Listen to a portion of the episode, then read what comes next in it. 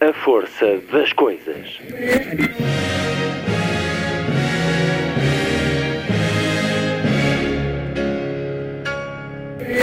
Welcome to the 109th last night of the proms.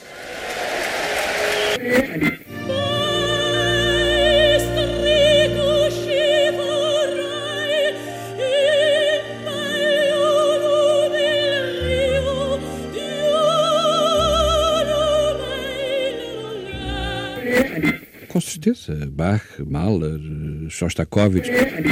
Um programa de Luís Caetano.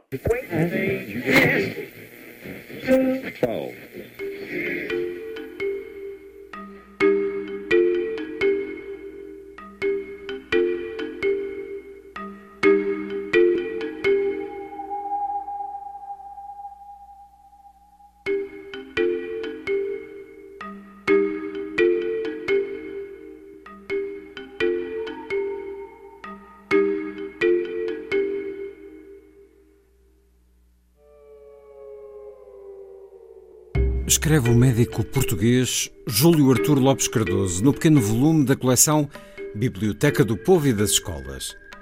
Nada se assemelha melhor ao alienado preso de um acesso de loucura do que o homem de gênio quando medita e elabora as suas ocupações. Isto porque o instinto criador do gênio surge de um impulso de inconsciência muito semelhante ao ataque do epilético. Num como no outro, se podem notar a pequenez e a contração do pulso, a temperatura glacial da pele, contrastando com o afogueamento da face, o brilho dos olhos, a congestão das conjuntivas, o desvairamento do olhar.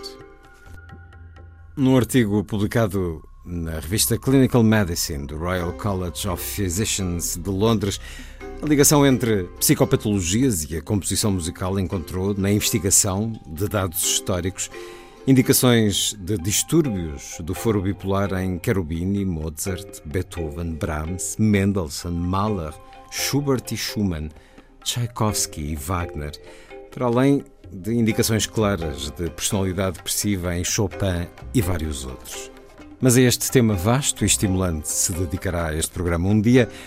Hoje a emissão é consagrada ao livro Os Imperativos da Arte Encontros com a Loucura em Portugal no século XX Livro de Stephanie Gil Franco, acaba de ser editado pela Caleidoscópio, na parceria com a Direção-Geral do Património Cultural.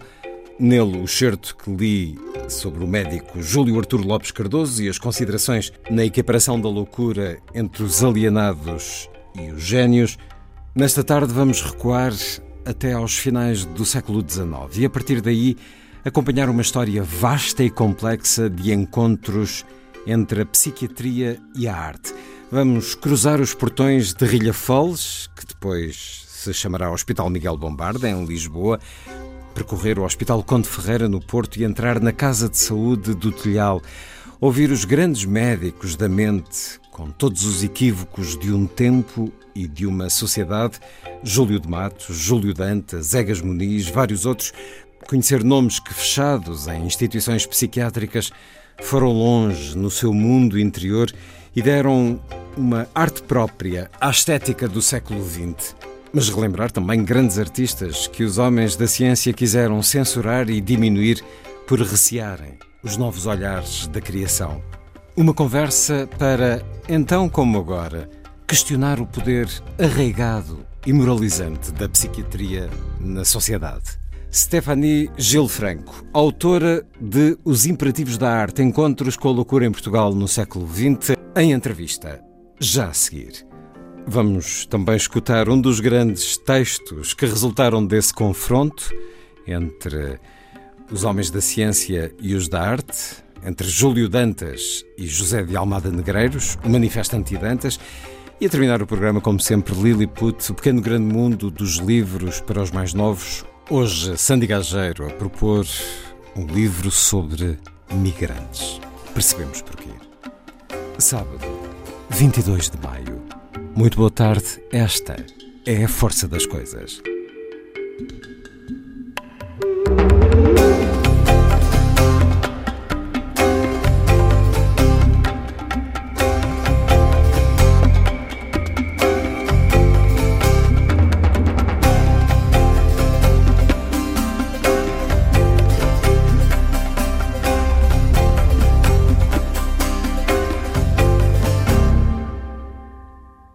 Pierrot Le Fou, Pedro o Louco, filme de 1965 de Jean-Luc Godard, a música de Antoine Duhamel.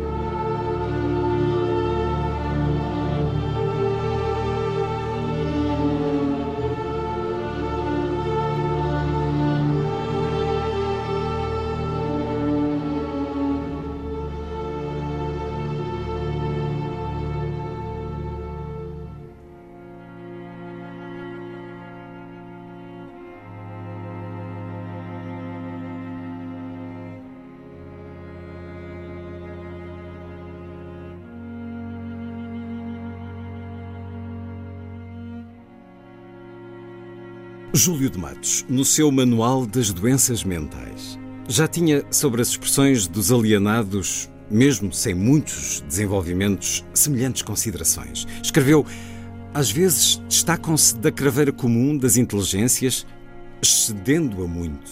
Entretanto, as suas aptidões são sempre exclusivas e restritas.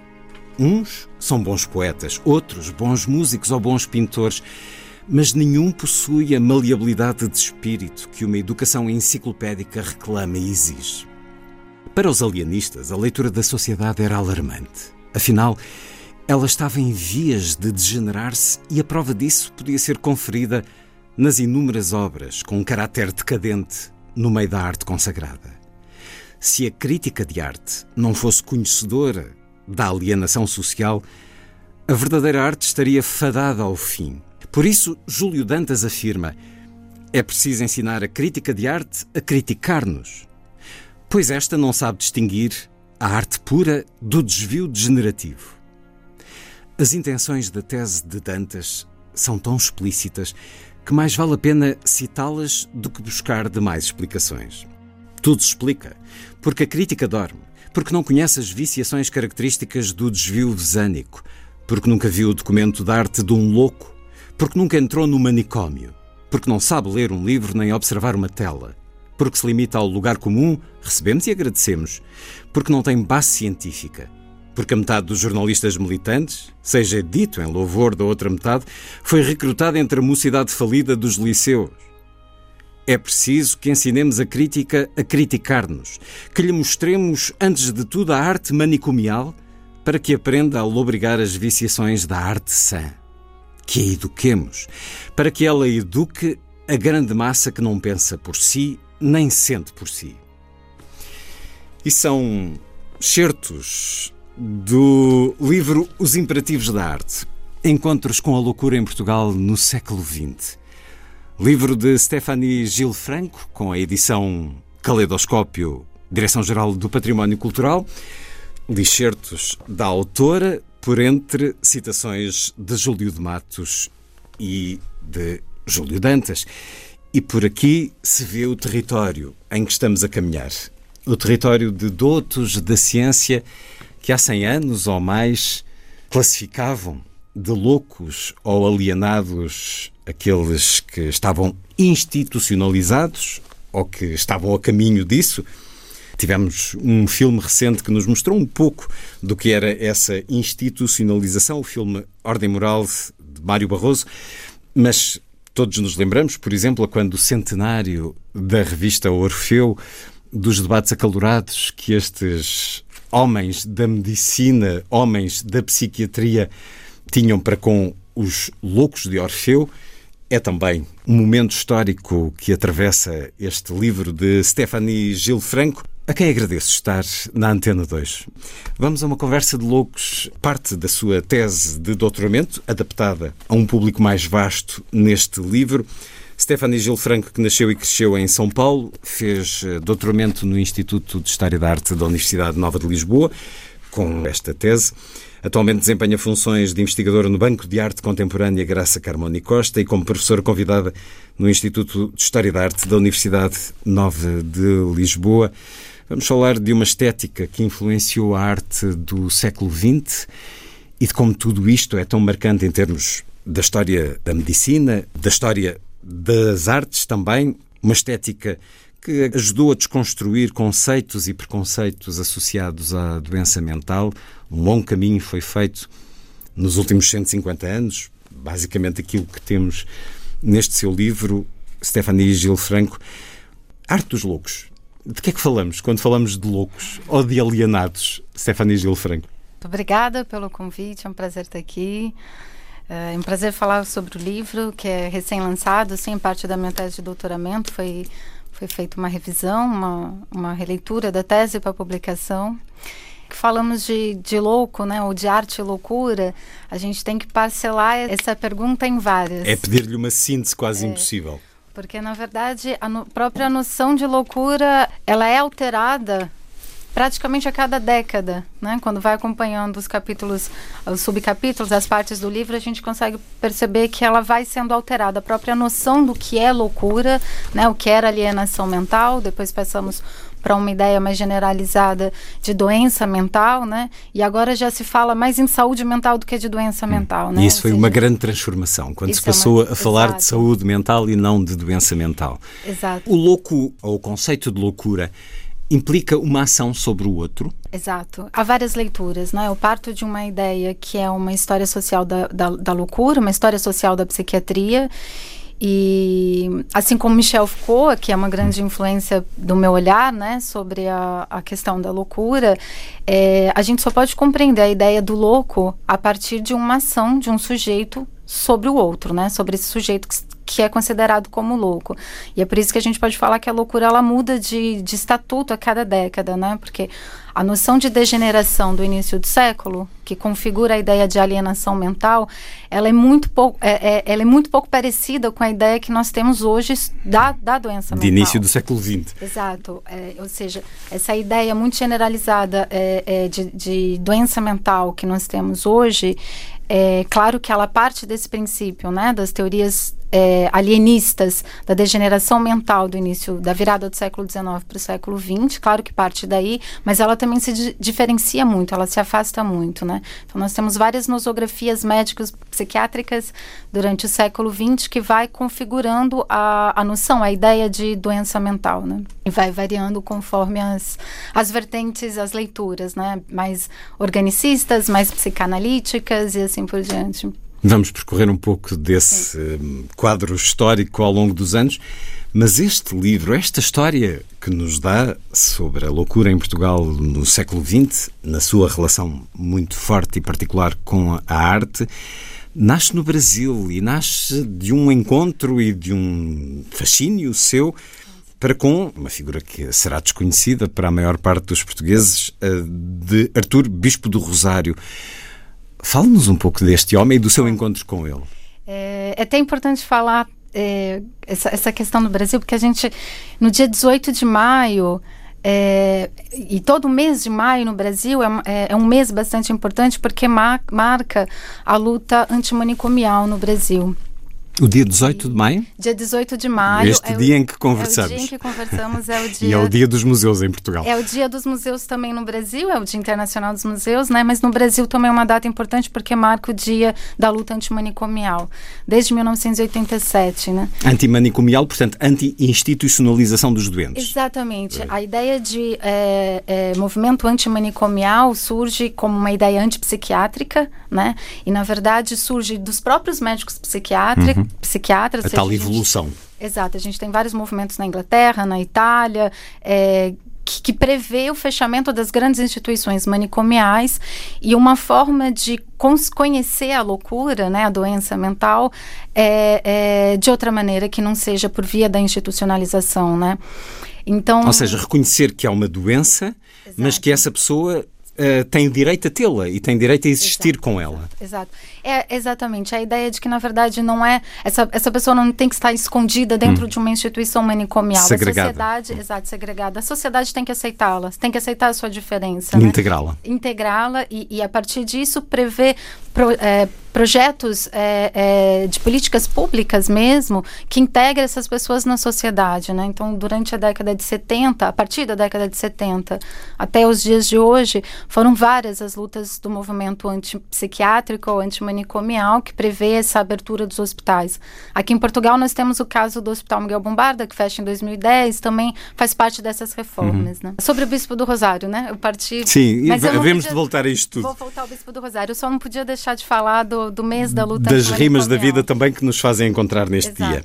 Artur Bispo do Rosário é um homem que atravessou o século XX, nasceu em 1909, morreu em 1989 e é uma figura que no Brasil mostra que não é pela questão da doença psiquiátrica, da doença mental, que um artista uh, deixa de ter o valor, deixa de ter uma linguagem forte. Eu encontro o Arthur Bispo do Rosário na minha formação em ciências sociais. Eu, eu sempre fui muito apaixonado pela história da psiquiatria, sempre quis estudar a história da psiquiatria, mas também tinha ali o lado da arte que me interessava e consegui juntar essas duas coisas é, é, encontrando o Bispo do Rosário. Ele fica, assim, 50 anos internado num hospital no Rio de Janeiro, que é uma grande colônia, é uma colônia maior que o bairro de Copacabana, a colônia Juliano Moreira ainda tinha, é, entre a década de 30 e a década de 80, quando ele fica internado, tinha essa, essa configuração de grande manicômio, né? Ela foi construída para ser uma colônia agrícola, onde os pacientes estivessem ali, os utentes estivessem ali a trabalhar numa espécie de uma ideia que se chamava muito ali na década de 30 de uma ilusão de liberdade, ou seja, o paciente está envolto a uma rotina de trabalho, uma rotina metódica, mas a verdade é que isso foi tudo muito pouco funcional. Os hum. pacientes hum. acabaram por estar ali num, numa situação manicomial, de, mesmo de abandono. Há vários documentários, vários. É, abandono, é... e estavam a lembrar de ter recebido neste estúdio há alguns anos Daniel Arbex, que escreveu sobre uh, o, o hospício de Barbacena, de Barbacena. e uh, creio que o livro se chama Holocausto, Holocausto. Brasileiro, eh, que, que é uma história Exato, horror, exato. de horror puro, porque é de facto um holocausto que se trata, a morte, o assassinato Sim. por abandono e maus tratos de 60 mil pessoas. Não estamos a falar do mesmo tipo de realidades neste caso. É, é o mesmo tipo de realidade, são hospitais distintos, mas é o mesmo tipo de realidade. Há um documentário da década de 80 que foi feito por um, uh, um repórter da, da Rede Globo, da TV Globo, para um, um programa bastante conhecido é, da emissora, ele faz uma espécie de denúncia do Hospital Colônia Juliano Moreira quando ele encontra a primeira aparição do. Bispo do Rosário na mídia. É né? nesse documentário. E é nesse documentário que é uma denúncia dos maus tratos dos pacientes, né? Então quem vê esse documentário vê que é uma situação de extremo abandono. Até os números dos, os números dos pacientes com o número de funcionários que existiam dentro dessa colônia eram irreais, era um, um número muito pequeno de enfermeiros, médicos para um número até porque a colônia Juliano Moreira, ela cresce de tal forma que ela se torna uma espécie de um bairro ali. É, periférico, fica hum. numa zona bastante Um bairro, mas fechado sobre si próprio. Mas, exato, fechado Então quer dizer que a arte próprio. de, de Artur Bispo do Rosário só começa a ser conhecida nesses últimos anos de Na vida década dele? de 80, sim, sim. A partir de 82, 84. Hum. É, aí é feito um documentário, o Denizar faz um, é um jornalista, documentarista, faz um documentário sobre o Bispo do Rosário, e aí ele passa a ser conhecido porque ele tem toda essa produção que é lindíssima, né? Eu chamo a atenção para que todas as pessoas Pesquisem. vão pesquisar sobre as obras do Bispo do Rosário que são fascinantes. Ele fazia bordados e fazia objetos, né? Ele não pintava, não desenhava, ele criava Construía. objeto, ele construía todo um imaginário que na verdade não era artístico para ele, era religioso. Ele dizia que ele era um missionário, um enviado de Deus. Então, toda essa produção que ele faz é, é inspirado nessa missão para levar essa, uh, essas obras para a hora do juízo final. Então, ele reconstrói a passagem das coisas pela terra, é assim que ele fala. Só que ele cria, na verdade, um imaginário belíssimo, incrível, né? Visualmente muito bonito. E isso chama a atenção de alguns críticos de arte, o Paulo Erkenhoff, o Frederico Moraes, que são críticos de arte, curadores brasileiros bastante conhecidos, e eles, eles tomam aquelas obras como algo é, é, que deve ser conhecido enquanto arte contemporânea, né? A arte contemporânea ali no Rio de Janeiro estava num momento de ascensão é, bastante forte também. Uhum. Então é um momento nessa altura. Exato, exato, na década de 80. Então é um momento ali que há um encontro bastante promissor em torno das obras do Bispo do Rosário, mas ele próprio até o momento da sua morte ele recusou que aquilo fosse visto como arte, né? Uhum. Tanto que ele recusou que aquilo saísse do hospital e fosse para uma exposição, porque ele dizia que aquilo não era arte, aquilo era uma missão, né? Uma questão espiritual e mística, e hoje essa obra dele está uh, disponível em museu. Essa, a obra do Bispo do Rosário, ela foi toda patrimonializada.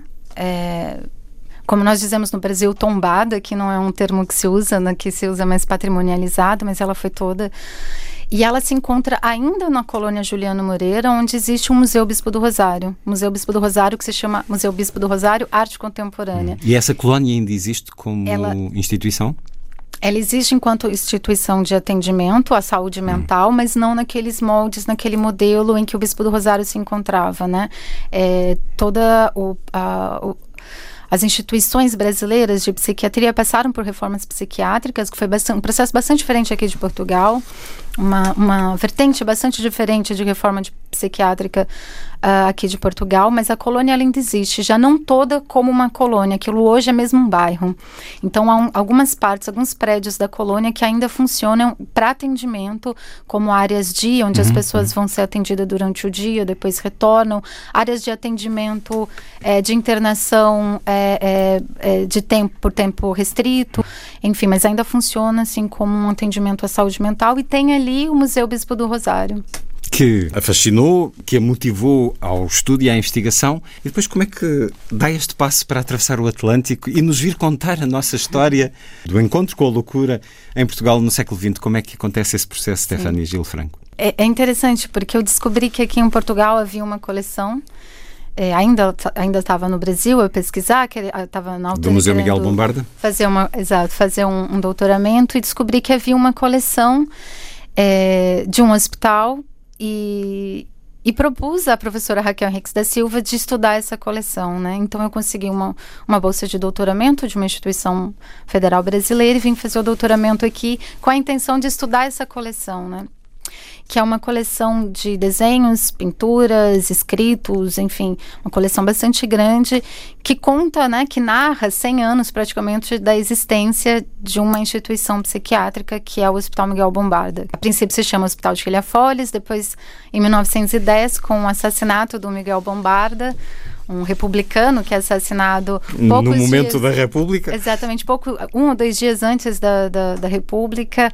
É, o hospital então passa a homenageá-lo, se chama Hospital Miguel Bombarda. Então há essa coleção que a, acaba por não ser o objetivo da tese, né? A tese toma outros rumos, porque também eu vi a necessidade de contar uma história que não estava contada? Não estava contada, não, não estava investigada. Não, não, estava investigada dessa forma como eu imaginava investigá-la. Então a tese ganhou outros rumos, que foi mais, mais amplo do que a própria coleção. O Hospital Miguel Bombarda, que tem esse arquivo de arte, esse museu de arte ali produzida, ganhou condições várias nas últimas décadas. É cheio de informação este seu livro, mas há muitas pontes aqui eh, criadas para outras investigações. Havemos de falar disso porventura. Está também no seu horizonte. Ora, vamos seguir então nessa história que inclui nomes que todos conhecemos, estes já citados no certo que li inicialmente, Júlio de Matos, uh, Júlio Dantas, Egas Muniz, Sobral Cid, esses doutos que, como disse, fizeram o diagnóstico de Maria Adelaide, a, a herdeira do Diário de Notícias, como louca, lúcida. Há aqui conceitos, há vários conceitos que são atualizados consoante o tempo vai passando, consoante eu diria, as sociedades evoluem num caminho de civilização. A partir de meados do século XIX, Portugal olha para os doentes mentais, para os alienados, os indigentes, os incapazes, como um grupo social que deve ser posto à margem, que deve ser institucionalizado. A Lei Sena regulamenta esses estabelecimentos, nomeadamente o Hospital de Rilha Foles, que acabou de nos referir, que era um convento e que passou a Rilha Foles, o hospital que depois passa a ser Miguel Bombarda, onde está o museu a que o médico dá nome. Os primeiros hospícios, ou estas primeiras instituições, concedem algum espaço à criação artística? Stephanie Gil Franco. Eu não diria um espaço, hum. né? Porque essas, essas criações artísticas elas acabam por surgir em vários hospitais, é, em meados do século XIX. Aqui em Portugal, talvez nós não tenhamos é, uma coleção desse período, algo nesse período, porque provavelmente não não, não era encarada como não, exato, não, eh, como expressão artística, como exato, como interessante, mas há vários casos em hospitais na Alemanha, na França, na Suíça, em que já no meados do século XIX havia um interesse sobre essas expressões. É, claro que essas expressões elas significavam uma uma ponte de conhecimento daquele corpo degenerado, né? Ela não era uma, considerada uma expressão artística. Hum. Ela representava a degeneração daquele corpo. Era prova, inclusive, da loucura. Exato. Ela era prova, assim como a oralidade, a fala, a hum. manifestação é, é, facial, física, comportamental, manifestava a doença, a expressão, o desenho, a pintura também manifestava. Então, os primeiros textos que nós vamos ver é, é, de médicos alienistas com interesse nessas expressões em meados do século XIX é sempre nessa tentativa de compreender, a partir da expressão plástica, esse corpo doente, né? Como que há um elo, ou seja, uma, um, um corpo doente vê o mundo de forma doente. Né? Então ele vai expressar esse mundo de forma degenerada, né? Por isso depois vai ter toda a relação com o modernismo e a, essa chave de compreensão. Não sei se depois vai vai chamar vai, vai, vai chegar a essa questão como que os próprios modernistas são considerados degenerados porque eles também deformavam o seu olhar do mundo, né? E, eh, inclusive mostra-nos aqui várias comparações de desenhos dos eh, alienados, dos eh, institucionalizados com os desenhos, os quadros de artistas vários contemporâneos do realismo, do expressionismo, do, do, cubismo. Há sempre essa hum, tentativa de manipulação durante vários anos, direi até à Segunda Guerra Mundial, e isso na Alemanha é um palco muito importante dessa discussão. Na história portuguesa segue-se também a construção no Porto do Hospital Conde Ferreira, um generoso mecenas, uh, talvez não tenham cumprido bem a vontade do que ele uh, deixou uh, expresso. Isto é importante também dizer que houve mecenas que tinham uma intenção e que porventura as coisas não foram bem como eles queriam. Ensinem as crianças pobres e protejam os desventurados loucos. Aí fica o grosso da minha fortuna para esses fins sagrados. Enfim, em parte terá sido cumprido. Para Miguel Bombarda, era importante uma prática eugenista. Nós estamos aqui a falar dos primórdios da psiquiatria, dos médicos da mente. Mas esta questão de retirar os loucos, os deslocados, muitos deles não tinham qualquer circunstância de doença mental, eram pessoas desvalidas, algumas, ou até com deficiências físicas. Há aqui um conceito eugenista, quase que ariano, Stephanie. É...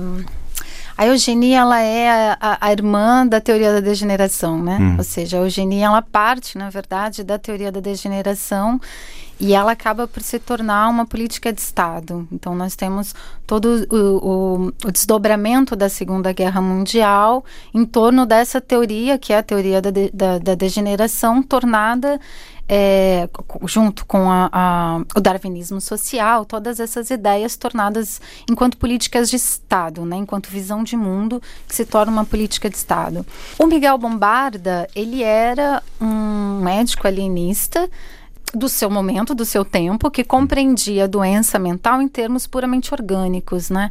Então, ainda não havia uma, uma visão que depois vai surgir também com a psicanálise, com a ideia de esquizofrenia, mais em 1911. A ideia de esquizofrenia, ela é muito revolucionária na, na concepção da, da doença mental, né?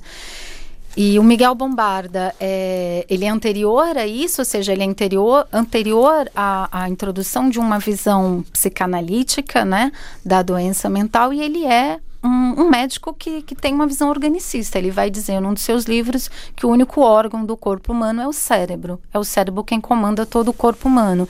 Então, se esse cérebro está doente, todo o corpo humano está doente, né? Há textos do Miguel Bombarda, não, não só do Miguel Bombarda, até porque o Miguel Bombarda, ele, ele, ele, ele é assassinado em 1910, então a gente não consegue ver uma continuidade nesse pensamento, que é bastante importante depois desse período, né? Que, na verdade, tem um, um acirramento em 1920, 1930, mas a gente tem os textos do Miguel Bombarda que vão por esse caminho, que é a teoria da degeneração, que é uma visão organicista do mundo. Esse trabalho, ou esse pensamento de Miguel Bombarda acaba por ser continuado pelos seus discípulos, nomeadamente Júlio Dantas e Luís Cebola. Ah. Uh, Diga-me sempre se eu não estiver a ser correto, porque isto é um caminho muito complexo, mas fascinante. Eles eh, estudam e publicam sobre a arte em Rilha Foles. Como é que esses estudos são vistos perante o conhecimento de hoje? Com algum acerto? Há vários, há vários médicos alienistas que continuam o trabalho do Miguel Bombardo, Júlio o, o Júlio Dantas, o Júlio de Matos, que talvez seja o maior nome pós-Miguel Bombarda, né, que assume a direção do hospital, enfim.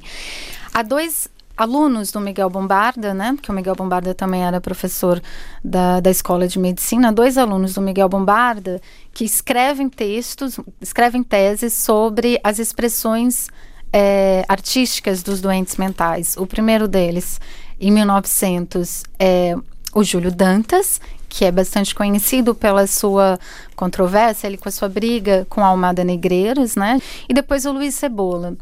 Em 1906, ele escreve uma tese que se chama A Mentalidade dos Epiléticos. Então, falando primeiro do Luiz Cebola, ele tinha a intenção de estudar é, uma tese, que é uma tese de um médico italiano, que é o Cesare Lombroso, que, uh, que vai Uh, uh, pensar a mente do, do homem de gênio como uma mente epilética.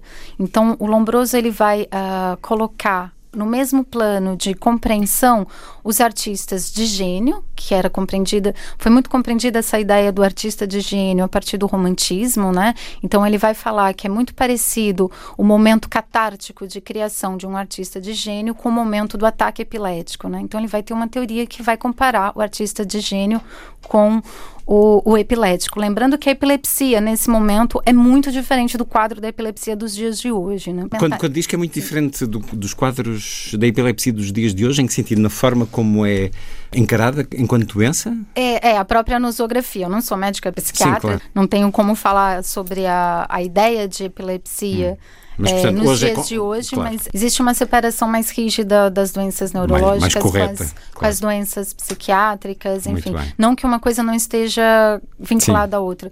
Mas o quadro da epilepsia, nesse momento, ele era muito mais amplo, né? Ele era muito maior do que é hoje, né? E o Luiz Cebola acaba por fazer uma crítica ao Lombroso nesse, nesse seu texto, A Mentalidade dos Epiléticos, que é a sua tese de conclusão do curso de medicina, e ele vai dizer que não há nada de genialidade, ele estuda vários textos, vários é, poemas escritos, cartas de pacientes de Hilha Folles para provar que não há nada de genial naquilo, né? Que a mentalidade epilética, na verdade, é uma mentalidade degenerada. O Júlio Dantas, ele escreve Pintores e Poetas de Hilha Folles, que acaba por se tornar mais conhecida do que a tese do Luiz Cebola. E ele faz também uma análise em termos da, partindo dessa ideia da teoria da degeneração sobre as expressões, poemas, né, os escritos e as pinturas dos, dos, de, dos internos de Hilha Folles.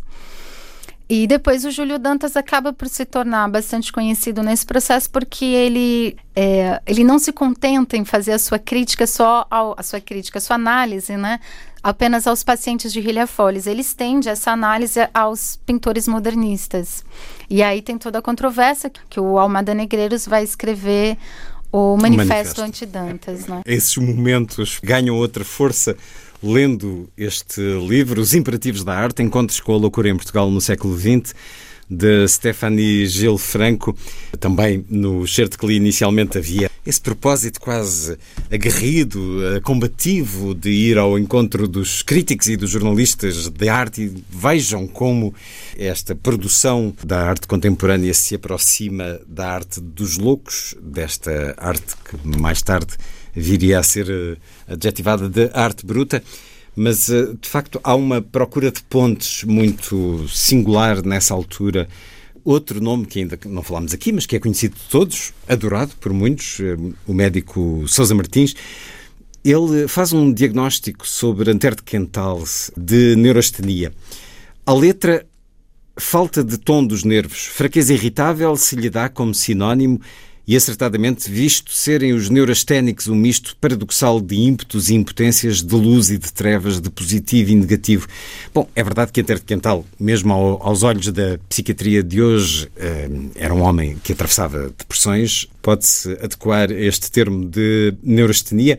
Mas continua, nas palavras de Sousa Martins, Antero de Quental foi um degenerado de berço.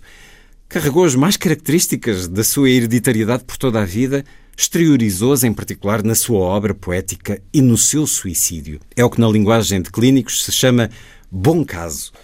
Pela perfeita correspondência de suas características, sempre emparelhadas, o ouro e o barro, a genialidade e a infantilidade, a vulgaridade e a extravagância numa perfeita correspondência. Tudo na sua trajetória de homem conformava a harmonia das degenerescências que seguem um curso linear desde o início. Sousa Martins parte do pressuposto de que a humanidade possui três esferas evolutivas: a sensorial, infantil, a sentimental, feminina, e a intelectual, masculina. Todo o indivíduo seria possuidor destes três estágios em escalas diferentes, variando conforme a idade, o género e as raças, antes de tudo, herdados dos progenitores na mesma proporção em que estes as possuem. E, sobretudo, nos degenerados, os estágios se sobrepõem de maneira irregular e podem até mesmo inverter-se. E é aqui que nós pensamos que estamos no século XVII ou XVI, porque há, aqui um tal nível de desconhecimento das questões complexas da mente e das doenças psiquiátricas que é, se torna quase assustador. É por isso que depois acabamos por evoluir também para Egas Muniz e as técnicas que lhe valeram um prémio Nobel o mais curioso aqui é que Sousa Martins acabará também por se suicidar. Portanto, esta equiparação que ele faz da loucura com o suicídio uh, em Antero de Quental acaba por uh, ser também uh, nele uma questão. Temos aqui uma espécie de grelha em que estes médicos tentam encontrar nos artistas os sinais dessa loucura. Portanto, temos aqui quase que uma brigada que está atenta à sociedade, à sociedade das artes. Andava bastante na moda fazer é, isso que se chama nosografia ou a patografia de alguns escritores, de alguns hum. artistas. Nós temos, para além do Antero de Quental, tem a do Camilo Castelo Branco hum. também, hum. que foi feita pelo Alberto Pimentel. Ou seja, há uma série de nosografias médicas que iam ao encontro dessa literatura, dessas expressões artísticas, Porque é, há uma passagem no livro que eu falo sobre isso. O médico alienista, ele não era um doutor de gabinete, né? Ele tinha que intervir socialmente, ele tinha essa função de moralizar os corpos da sociedade. Então, ele não era como nós temos hoje os médicos psiquiatras, hum. que tem muito mais essa função de ser um doutor de gabinete, hum. né? Eles eugenizavam, limpavam, Exatamente. que é uma ideia horrível. Exatamente, tinha essa função que é uma função bastante moralizante, né? De, de Uh, de combater esses maus, né, essas laranjas podres da sociedade. Inclusive, esse é um termo que a gente vê descrito. É preciso limpar essas laranjas podres da sociedade. Essa patografia do Antero de Quental, ela é para mim ela é bastante elucidativa porque ela mostra isso, né? Como que um médico, que também é uma figura também, como disse, bastante controversa, porque depois se, se torna uma espécie de santo, né? O Souza Martins, é, como ele, ele interpela nesse sentido de que Antero de Quental é um artista degenerado. Então, ele vai partir para uma análise da, sua, da, da, da história do Antero, que é uma análise hereditária, ou seja, dos, do, dos antepassados do Antero de Quental, porque a, a a base da teoria da degeneração está na questão da hereditariedade, né? Então, filho de um hereditário, hereditário será. Que é então... de um simplismo extraordinário. Sendo que hoje a ciência verifica algumas questões eh, hereditárias a, a nível de diferentes doenças. Mas, mas, não este nível. Sim, mas a hereditariedade era a chave de compreensão da doença mental, de certeza, nesse período. Né? Era a prova, era a prova provada, era exato, absoluta. Exato. Os filhos do Camilo Castelo Branco também foram considerados degenerados, assim como o Antero de Quental tem a sua a, a, a, a, sua história contada a partir dos seus antepassados para provar que ali havia, isso está muito ligado com cruzamentos irregulares. No Brasil, nós tivemos várias teorias que, é, por conta da questão da miscigenação dos povos, várias teorias que comprovavam, por exemplo, que a miscigenação entre o índio, o negro e o branco causava degeneração social. Então, a teoria da degeneração ela parte dessa ideia do princípio da é, da hereditariedade, né? Ou seja, das misturas que se pode fazer para ter um corpo sadio e daquelas que não se deve fazer para um, não ter um corpo é, insano. Né? Nós estamos habituados, através, nomeadamente, do cinema, a ver uh, essas questões de eugenia na Alemanha nazi e sentimos-las distantes, obviamente, no tempo, mas a verdade é que uh, havia muitos sinais disso, havia muita teórica e não só sobre as questões eh, da pureza do corpo e da mente. É muito fascinante encontrar neste seu livro esta relação dos médicos da mente com a arte. Por exemplo, Luís Cebola, ele faz uma avaliação, por exemplo, de poemas, como se fosse crítico literário. A dado momento, Cebola compara uma quadra de um epilético alienado que diz, verso, tudo abana, tudo estremece, o quem de mim se compadece, que a mim nada me esquece, e a morte desaparece. Isto é um poema de um doente e ele usa este poema para atacar um poeta do simbolismo português, Eugênio de Castro, que escreveu na messe que enloirece, estremece a quermesse. Não dá para mostrar graficamente não só as marcas do tempo, como as marcas poéticas da, da escrita destes dois homens. Mas isto é delirante porque eles vão à procura não só nos desenhos, como referiu há pouco, comparando quadros e, e desenhos de doentes alienados, mas uh, também na poesia e, e, de repente esta imagem de uma série de psiquiatras enquanto esquadrão de garantia de sanidade ou de perigos de doença por entre o meio artístico é singular. Estes médicos por entre a crítica literária e artística, acabam por uh, reconhecer que entre os alienados, entre os doentes, há talento artístico, há grandes criadores em géneros específicos. Sim, sim, há. O Luiz Cebola eu acho que é uma boa referência para falar sobre isso. Apesar dele, ali no, eh, em 1906, quando ele escreve A Mentalidade dos Epiléticos, ele, ele tem ali por intenção de mostrar que não havia nenhuma genialidade entre os epiléticos. Em 1925, ele já era diretor da Casa de Saúde do Telhal. E ele faz, inclusive, uma série de propostas ali dentro da Casa de Saúde do Telhal, de trabalhos é, criativos com, é, com, os pacientes. E ele escreve um livro que se chama é Almas Delirantes, que acho que foi das coisas mais bonitas que eu li, das referências mais bonitas que eu li durante a tese.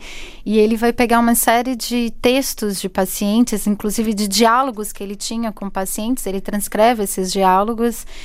Um, para provar que havia ali naquela mentalidade louca, né? A gente já está falando em 1925, então Luiz Cebola ele já tinha algumas leituras da psicopatologia também, algumas coisas nesse sentido. Ele cita uh, alguns avanços, né, na, na questão da, da doença mental é, que havia ali naquele corpo de escritos de pacientes doentes uma série de criações que eram verdadeiramente belas e interessantes, né?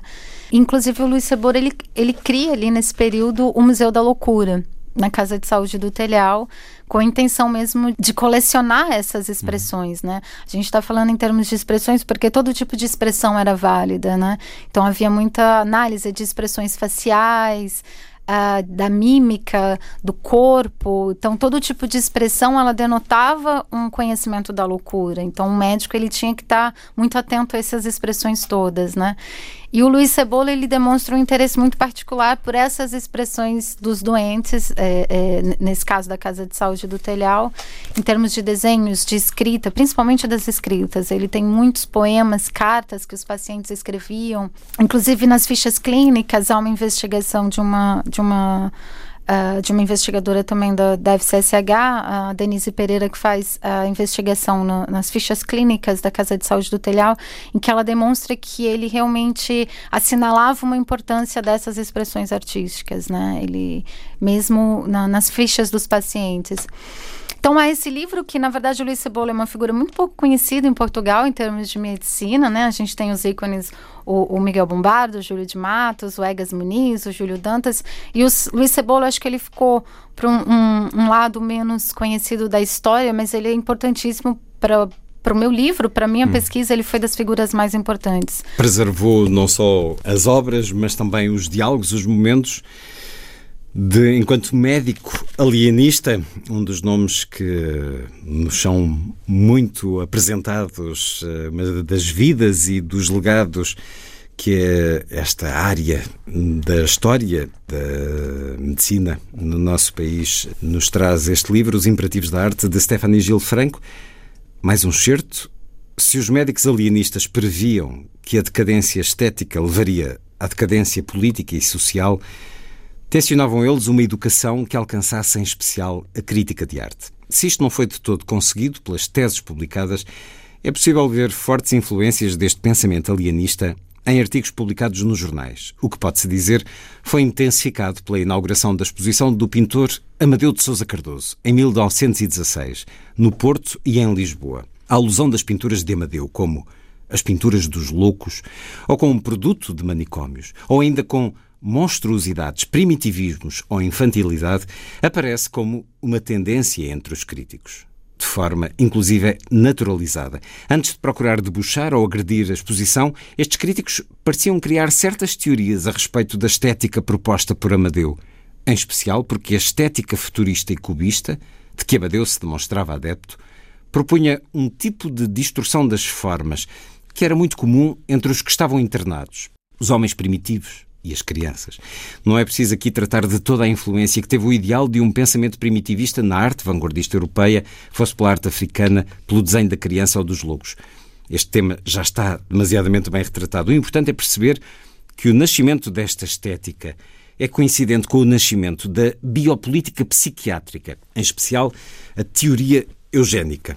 Ora, Amadeu de Sousa Cardoso e esta exposição têm um lugar importante nesta história, não só da parte dos médicos alienistas, mas também dos próprios críticos, porque também eles acabavam, alguns deles, por aderir a este olhar, a esta visão sobre as obras que a arte contemporânea trazia. Mas há, já o referimos de raspão há pouco, um momento importante para a discussão pública desta questão, que são os loucos de Orfeu. 1915, a revista Orfeu é apresentada. Há um embate, nomeadamente com Júlio Dantas, Júlio de Matos, Egas Muniz. Digamos que a questão aí se alarga de uma forma que até aí não tinha acontecido a toda a sociedade? Sim, sim, sim. O alienista social ele tinha esse papel moralizador da sociedade, então ele também se colocava muito no papel do crítico. Uhum.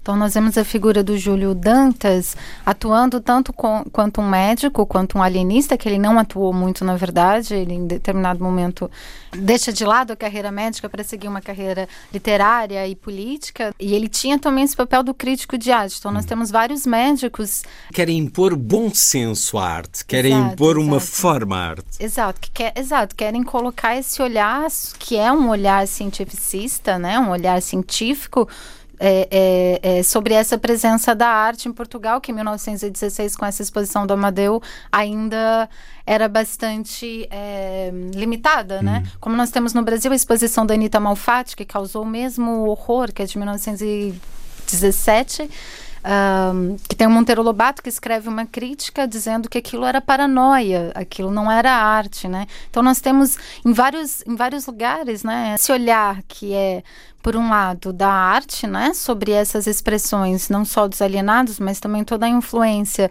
das obras vindas de África e das ex-colônias, que traz a ideia de um primitivismo, hum. que na verdade surge do mesmo imaginário da arte do louco, né, a esse imaginário de que o louco ele está preso, né, num patamar não evoluído da mente, ou seja, ele está ali onde está a criança, onde está o homem. Primário o homem primitivo. Então é isso que inspira os artistas modernistas a colecionarem, inclusive, obras de pacientes. Nós temos vários artistas que colecionam, por exemplo, Paul Klee vai colecionar obras de crianças e também de pacientes de hospitais psiquiátricos, Kandinsky, enfim, que vão se interessar por essas obras porque de alguma forma elas denotam é, esse estado não cultural da arte. Pois mais tarde nós, vai, nós vamos ter a origem do termo arte bruta, enfim, mas que vai originar desse processo, desse interesse, né?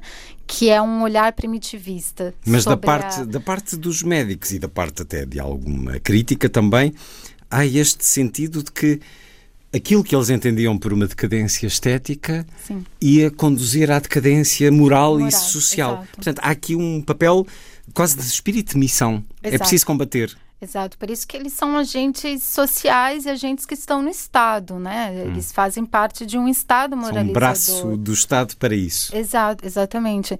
Essa ideia de que o hospital psiquiátrico ele deve asilar, né? Ele deve segregar esses mal comportamentos, né, da sociedade, esses corpos degenerados da sociedade.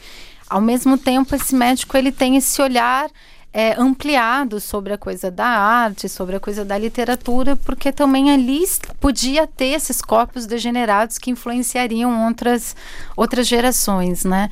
Então era preciso barrar, cortar isso antes que isso se alastrasse perante a sociedade. Então a exposição do Amadeu de Souza Cardoso de 1916, ela é bastante ilustrativa por conta disso, há uma série de críticas de jornal e depois também vai levantar um debate ali entre o Júlio de Matos, o Egas Muniz sobre essa exposição, se isso isso é, é, é degeneração ou se isso é só uma extravagância de um menino que hum. foi para a França e voltou cheio de, de ideias, né? E eles falam sobre isso.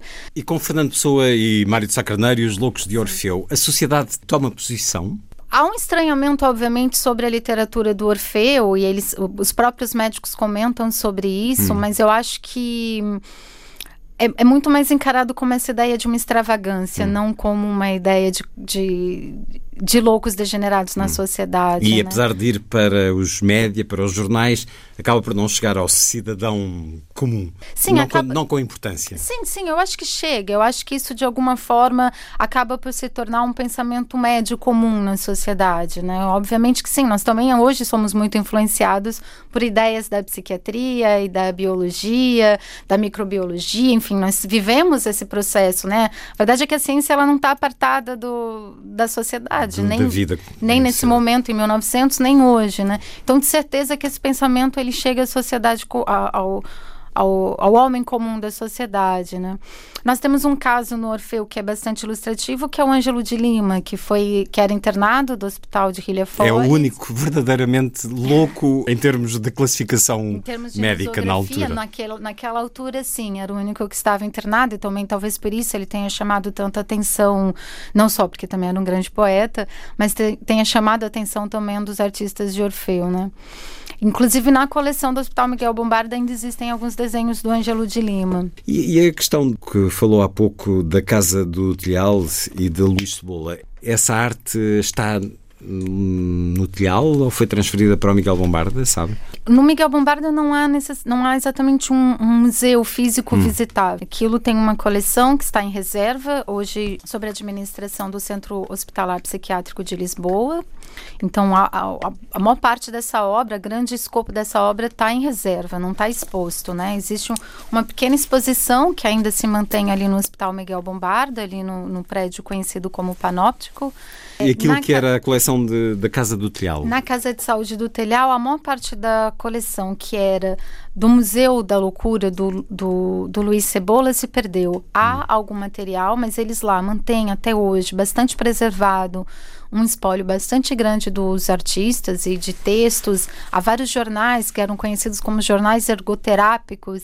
Esse termo ergoterapia é bastante comum ali no processo de 1920, 1930, que significa tratamento, né, a terapia através do trabalho. Então eram feitos jornais ergoterápicos que tinham essa função de distrair o paciente, mas também colocá-lo numa função de, de, de, criação. De, de criação, exato, exato, de criação. É, e eles têm ali na Casa de Saúde do Telhal bastante preservado esse, esse espólio de jornais e também de pinturas, e tem ali um museu que é visitável, todos podem ir visitar, que é um museu uh, de história e psiquiatria. É, dentro da Casa de Saúde do Telhal. Esse está disponível ao grande público? Sim, esse está disponível ao grande público. Tem uma biblioteca bastante boa também para investigadores. Foi onde eu fiz uma, uma parte da pesquisa convém ter um horário marcado para ir para visitar. Especialmente o, nestes dias especialmente que continuamos dias a atravessar. COVID, mas é um espaço bastante interessante porque além de contar a história da psiquiatria, nós temos um século ali de história da psiquiatria contada dentro desse museu. É, nós temos também, é, aquilo faz parte de uma ordem religiosa, que é a Ordem de São João de Deus, a Casa de Saúde do Telhal, então também conta um pouco da história dessa ordem religiosa, que foi bastante importante para a instituição da psiquiatria em Portugal. E depois tem a parte da, da pintura, a parte artística né, dos pacientes, e eles mantêm ali também uma sala de exposições temporárias. E, e esse museu, sim, é bastante é visitável e tem a entrevista irá para o ar mais tarde, mas o facto de estarmos a conversar no dia consagrado aos museus não deixa de ser uma sugestão que, porventura, a maior parte de nós nunca não, desconhece ou nunca pensou, mas é a entrada num mundo absolutamente extraordinário e, claro, grande porta para mergulharmos nele, este livro, Os Imperativos da Arte, Encontros com a Loucura em Portugal no século XX, de Stephanie Gil Franca, edição partilhada Caleidoscópio, Direção-Geral do Património Cultural. Ora, o conceito de loucura foi-se alterando ao longo do século XX, naturalmente, disse-nos isso logo no início, de 10 em 10 anos, ou porventura não num formato temporal tão rígido, mas consoante os acontecimentos também que vão assolando o mundo, eh, tal como o estudo das doenças mentais eh, vai evoluindo ao longo do século XX e uh, no seu livro refere dois nomes uh, importantíssimos nessa evolução, o de Emile Kraepelin e, claro, de Sigmund Freud. Chegam a Portugal as influências destes dois homens, já em plena República, Stefan e Gil Frank. Durante o século XX as coisas chegavam geralmente mais tarde, porque vivíamos numa ditadura. Estas ideias da ciência, da mente, chegaram Sim, sim, chegam. É, é possível perceber. É verdade que chegam sempre um bocado mais tarde, mas, mas chegam. A influência de Freud, por exemplo, no, no, nos textos do Luiz Cebola também são perceptíveis a partir dali da década de 20, 30. É, às vezes não mencionado hum. o, o, nome de Freud, mas, mas a intenção. Que... Ah, exato. Hum. Depois é, eu, eu cheguei a mencionar a questão da esquizofrenia, que é um termo de 1911 é, que sugere uma, uma união entre a, a nosografia médica psiquiátrica, que era essencialmente organicista do Kreplin, com a teoria de Freud, né, da, da, da, psicanálise. Então, a noção de esquizofrenia é bastante importante porque ela traz a ideia da criatividade para aquele corpo degenerativo, né? Possibilita pensar aquele corpo degenerado a partir da ideia da criatividade, da expressividade, que antes não era possível. Como Miguel Bombarda falava, um, um cérebro degenerado degenera todo o, o, o, o resto do seu corpo, né? Então não era possível pensar em termos de criação aquele corpo. Então a gente vê isso, por exemplo, nos textos do Luiz Cebola, no, a partir da década de 20, 30, ele traz essa, essas questões.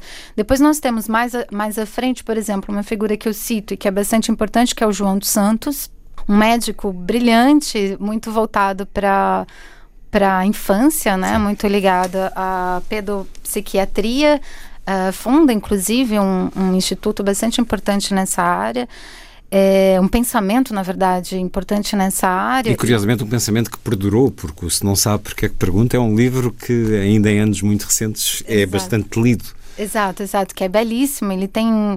E, e, na verdade, ele tem essa visão que é uma visão bastante forte da psicanálise dentro do pensamento psiquiátrico, né? Há contradições ali, justamente porque talvez Portugal é, permaneceu com uma visão organicista durante muito tempo. Então, nós temos, por exemplo, a questão da lobotomia hum. ou da leucotomia, o prêmio Nobel do. Esse prêmio Nobel em 1949 a Egas Muniz, por essa ah, essa eu nem sei como caracterizar isso, uma operação, uma intervenção, leucotomia ou lobotomia. Muitos na altura já advertiam para a pura barbárie que era esta intervenção. Ele eh, é um dos médicos que defende essa estética da normalidade. Deixe-me ler aqui um pouco. Ele tem um texto que se chama Os Pintores da Loucura. Egas Muniz reflete sobre Goya e sobre as últimas produções, as gravuras, as sombras extravagantes de formas humanas imprecisas, grotescas ou horrorosas, figuras deformadas, máscaras de terror e de desgraça.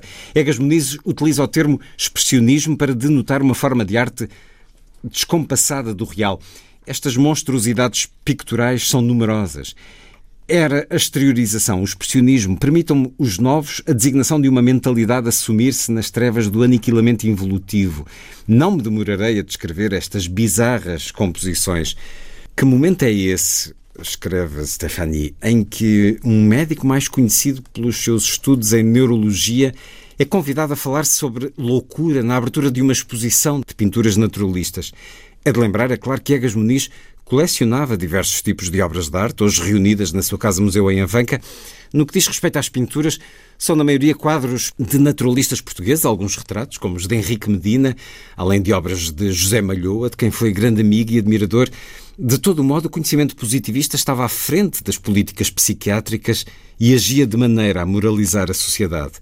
A eugenia, pelos anos de 1930, instituía-se fortemente por toda a Europa enquanto teoria social este momento da psiquiatria, que se estende até ao final da Segunda Guerra Mundial, é dividido entre as descobertas sobre o inconsciente e as investidas eugénicas e higiênicas. Mas, de facto, ao passarmos os olhos sobre os índices das revistas ou jornais de medicina da época, veremos o quanto a prática dos médicos biologistas se sobrepunha à dos psicanalistas. Portanto, Egas Muniz é um uh, prémio Nobel da medicina e é também um crítico de arte que quer impor essa estética da normalidade.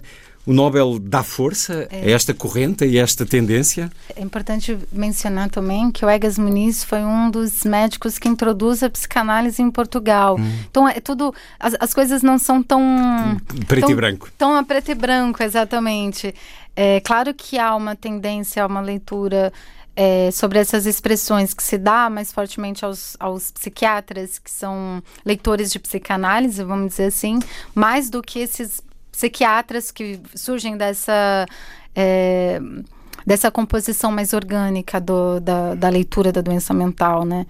A questão do prêmio Nobel, é, o Egas Muniz tinha essa, essa intenção, né, essa vontade de criar uma forma, de pensar uma forma de cura a que fosse uma intervenção cirúrgica da doença mental, se não fosse uma cura, fosse um tratamento da, da, da doença mental a partir de uma intervenção cirúrgica. O prêmio Nobel ele já surge um bocado tarde, né, quando já havia muita crítica sobre a, a sobre, essa, sobre, a questão da, da, da, leucotomia. Também ele ganha, junto com a leucotomia, ele ganha o prêmio pela descoberta da angiografia, que é uma espécie de uma radiografia, né? Há um avanço, há uma importância nesse pensamento do Egas Muniz, mas ele já chega num momento em que a psiquiatria começa a receber bastante críticas por, esse, por essa intervenção moral da sociedade, uhum. né? Então, a partir da década de 1940, Uh, principalmente por conta dos desfechos da Segunda Guerra Mundial, a psiquiatria ela precisa se reinventar, ela precisa reinventar o modo como ela olha para a própria sociedade, né? Porque o desfecho da eugenia, que está muito colada a, a, a, a, teoria da degeneração ele é bastante trágico. A psiquiatria ela precisa reinventar o seu modo de operar, de operar sobre a sociedade. E né? no caso de Portugal, os ventos de influência vêm, uh, acabam sim. por chegar. Uh, depois de Freud, Sim, Jung claro. e, e claro, vários outros autores acabam por uh, tornar mais uh, complexa, atenta à, de facto à questão da doença mental do que nos quadros muito simplistas que vigoraram durante décadas. Em 1963 foi então aprovada a Lei da Saúde Mental e esta expressão é importante.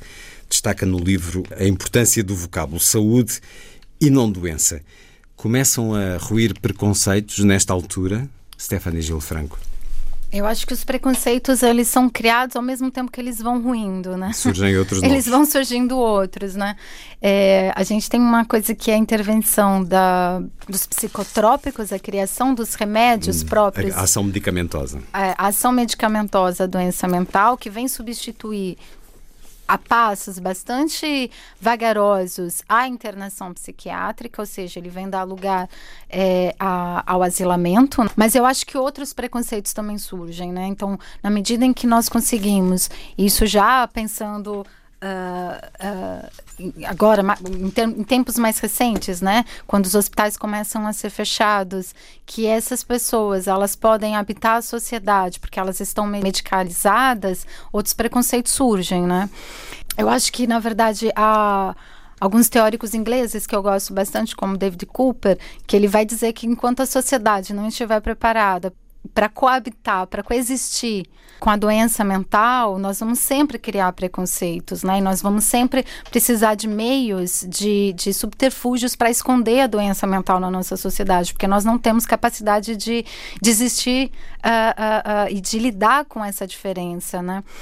É, isso não significa dizer, e eu acho que aí é um, um problema que eu acho que há sempre uma crítica muito grande aos médicos ou às teorias antipsiquiátricas, e eu nem é fazer essa crítica, mas há muitas críticas que surgem em termos da antipsiquiatria em dizer um, que na verdade a doença ela existe, que ela deve ser tratada, hum. né? E, e, e, de certo que esses médicos, que esses teóricos da antipsiquiatria, eles compreendem isso. A, a doença ela existe, ela deve ser tratada. Dá né? o exemplo no seu livro de que assume-se que um doente tem esquizofrenia, Sim. mas que não é irracionalizado por ela. Exato. Portanto, exato. há uma questão de legitimidade de viver Sim. a sua vida em sociedade, depois por ação ou não medicamentosa a ser tratado por ela, e a questão dos medicamentos é uma questão vastíssima e complexa, Sim. mesmo ainda nos dias de hoje, e muito, digamos que começa-se a assistir digo eu, enquanto leitor de senso comum, começa a assistir a uma contestação dessa ação medicamentosa eh, que muitas vezes torna incapacitante a vida de, das pessoas com doença mental. Mas eh, na segunda metade do século XX há então essa, um, ehm, esse questionar das instituições, nomeadamente de asilo e internamento, dos doentes mentais, eh, Michel Foucault, Karl Jaspers, eh, uma contestação ao poder da psiquiatria, da uh, antipsiquiatria, isso juntamente com a Lei da Saúde aprovada em 1963, as coisas mudam de facto nessa altura ou só no fim de, da ditadura em Portugal é que se começam a ver mudanças? Sim, aqui em Portugal a mudança é bastante lenta, sim. Essa questão começa mesmo, como disse, na década de 70, começa a ser pensada essas essas questões, mas em termos práticos, e aí no final do livro eu vou mostrar um pouco isso também, em termos práticos, isso se alongou bastante, isso demorou bastante, né? Muitos dos hospitais psiquiátricos começaram a ser fechados na década de 90, por exemplo, no Brasil, também um processo assim bastante complexo é, que ocorreu lá, mas começam a se, a se questionar esses, esses espaços, esses grandes espaços de asilamento, né? Aqui foi um bocado mais tarde que isso ocorreu. É, mas também não é só o fechamento do hospital, que é a única política né, de intervenção hum. nesse sentido, em prol da ideia de saúde mental, né? Tanto os próprios medicamentos, né? A modernização desses medicamentos, né? A prática de investigação é, de quais os medicamentos têm um efeito sobre esses corpos, quais têm menos efeitos colaterais nesses corpos. Tudo hum. isso também é pensado em termos de saúde mental, né? A par do reconhecimento da arte destas pessoas. Por exemplo, em 74 dá-nos aqui uma reflexão vasta a propósito do filme Jaime, de ah, António Reis e Margarida Cordeiro, em torno de um esquizofrénico institucionalizado, internado, que os realizadores não chegam a conhecer, mas que, digamos que, não sei se há outro caso no cinema que traga estas pessoas, esta arte, para o grande público. Mas é importante este filme para Sim. uma consideração e um reconhecimento do público. Sim. É, Jaime é um marco mesmo, ele marca a ideia do pensamento, é, da crítica de arte em torno desse conceito que é a arte bruta, ou já na década de 70 também outsider art. Hum. Quem é, é que institui esse conceito? Outsider art é de um inglês chamado Roger Cardinal uhum. e arte bruta é do Jean de Buffet que já é da década uhum. de 40. 1945 surge o conceito e, e na verdade, é, aqui em Portugal está né, sendo pensado 30 anos depois desse conceito de arte bruta, uhum. né? Quando o, o Jaime Fernandes é descoberto pela Margarida Cordeiro, que também era médica psiquiatra, é, no Hospital Miguel Bombarda, ela descobre aquele monte de desenho, fica fascinada, porque são mesmo fascinantes os desenhos do Jaime, e ela propõe fazer um filme junto com o Antônio Reis, que era seu companheiro, uh, cineasta, né? E eles fazem esse filme Jaime, e a, acaba por ser um marco ali, uh, porque se inicia um debate mais de crítica de arte. Nós temos. É, textos do José Augusto França falando em termos de arte bruta sobre o Jaime Fernandes. Então isso começa a aparecer dentro da crítica de arte, né? Antes a gente não via isso aqui em Portugal. Era mais mais difusa essa discussão. Mas depois do Jaime Fernandes isso também fica um pouco perdido, né? Isso não não dá não há uma continuidade nessa, nessa discussão aqui em Portugal. Então, Jaime Fernandes se torna uma espécie de ícone, depois, na década de 90, até fica um pouco esquecido, a coleção dele se desmembra e é vendida para várias pessoas internacionais, a coleção do Jaime. Vendida?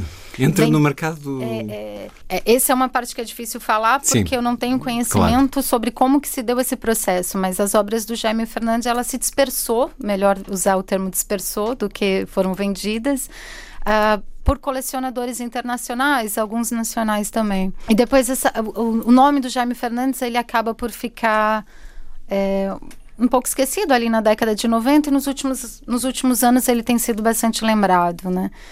É, aliás, esse tema da, da doença mental, da arte, da saúde mental tem, tem tem ganhado bastante fôlego nos últimos anos aqui em Portugal. Desde que eu cheguei aqui, houve um, um revigorar bastante interessante nesse sentido. E um dos nomes é, é sempre emblemático é o Jaime Fernandes, né? O seu gato chama-se Jaime por causa dele? Essa, não sei como sabe que por causa da, da, dos agradecimentos. Sim, meu gato se chama Jaime por conta do Jaime Fernandes. É extraordinário. Eu estava estudando Jaime Fernandes, eu achei um gato na rua e passou a ser Jaime. Sim. Arte generada ou arte bruta, arte psicopatológica, um conceito de Robert Volmat, arte bruta, o conceito cunhado por Jean de Buffet ao iniciar uma coleção de desenhos, pinturas, esculturas e escritos com origem em meios eh, não culturais, sem credenciais culturais, ou essa outsider art, a arte uh, exterior.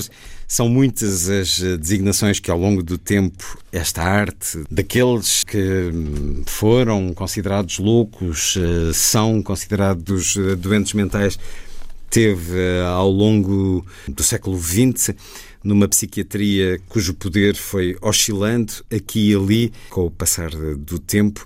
Uh, leio aqui mais um momento sobre esse acontecimento importante na forma como tudo isto se congrega numa história que nos é dada neste livro de Stephanie Gil Franco. O processo que leva ao fecho do Hospital Miguel Bombarda é fruto de uma psiquiatria que alargou o seu terreno de atuação e instaurou a sua posição enquanto detentora de conhecimento sobre a saúde. Ao mesmo tempo, reformou-se no sentido de inutilizar espaços físicos onde concentrava o seu poder. Não é necessário agir sobre o indivíduo isoladamente quando é possível agir sobre os indivíduos coletivamente. O discurso sobre a moralização das mentes e dos corpos em sociedade, tão almejado pelos alienistas do início do século XX, ou melhor, aquela biopolítica que é abordada no primeiro capítulo, agora não necessitava da figura central do hospital psiquiátrico para manter-se operante em sociedade. Pelo contrário, a primordialidade de se conservar a saúde intacta dos males das doenças mentais tornou-se um enunciado presente nas práticas cotidianas, como um predicativo do sujeito, atribuindo-lhe uma qualidade e um posicionamento em sociedade. Assim, o saber psiquiátrico não perde terreno encerrando os hospitais. Pelo contrário, falo com a segurança de se ter instituído como uma norma social, ou seja, a norma da saúde mental. Promove-se o saber sobre a saúde baseado numa tecnologia medicamentosa e discursiva. E, claro, no ideal de liberdade físico-espacial, como modelo ético a ser seguido. Na prática, as diferenças entre o normal e o patológico, por um lado, estreitaram-se, ou seja, é possível ser um indivíduo detentor de uma patologia mental e parecer normal, com medicamentos e outras técnicas terapêuticas. Por outro lado, parecer normal na sociedade de hoje é um imperativo, o que torna ainda mais visíveis as anormalidades. Explico de outro modo, tal como procurei demonstrar durante toda a narrativa. A loucura, enquanto patologia mental, nunca foi aceita ou compreendida como parte integrante da sociedade, naquele ideal de que é a sociedade quem deve suportar os seus sintomas, restando à ciência psiquiátrica lidar com estes infortúnios. Neste sentido, parecer normal é imaginar-se aceite e compreendido. É estar à frente das normas, é poder gerir o corpo individual dentro do corpo social.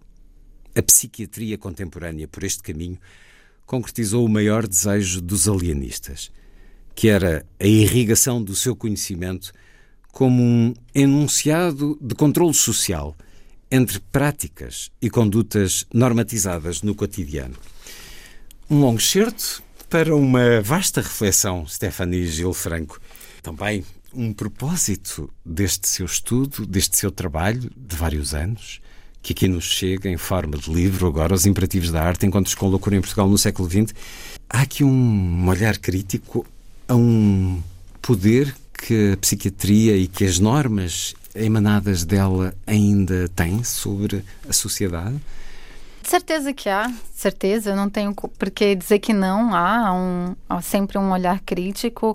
Eu acho que quando eu falo que, de alguma forma, os psiquiatras conseguem é, alcançar aquilo que os alienistas sociais almejavam... Nos deve era, preocupar. Né, que era irrigar o seu conhecimento perante a sociedade, nós conseguimos perceber como... Uh, as pessoas, como todos nós, somos uh, político... É, é, com relação à nossa saúde mental, né? E como nós policiamos a saúde mental do outro, né? Através de é, estereótipos, de preconceitos, de, estereótipos, de normas. De preconceitos, de normas sociais, exatamente, né? É, o que não significa dizer que a, a, psiquiatria ela não tem a sua importância. Obviamente ela tem. Na verdade, acho que esse é o erro de compreensão de vários, de, de vários autores, como por exemplo Michel Foucault, que é o mais conhecido deles, como se o Michel Foucault fosse um contrário é, é, à ideia da psiquiatria. Não.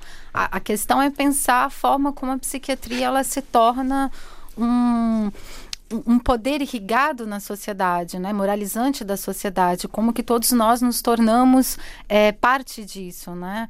parte é, é, uma composição dessa ideia moralizante da sociedade, de quem pode agir, de como devemos agir, de como para não parecermos loucos perante a sociedade. Porque né? os outros esperam que nós. Exato. Agora, uma coisa que é interessante é que o, artigo, o artista ele pode agir assim durante, perante a sociedade, porque o artista quando ele age feito louco perante a sociedade, ele é um excêntrico, né?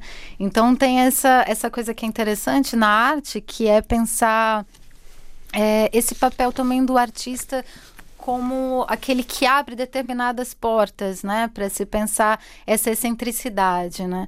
Mas algo que eu tento sempre mostrar na tese, é, no, no, livro, no caso, é, é que há uma diferença bastante grande entre um artista como Arthur Bispo do Rosário, que é um louco, e, por exemplo, Marcel Duchamp, que era um artista excêntrico, né? Que queria romper determinadas barreiras da arte, da, da, da, da, sociedade, mas ele fazia isso com um conhecimento de causa, né? Com um conhecimento artístico.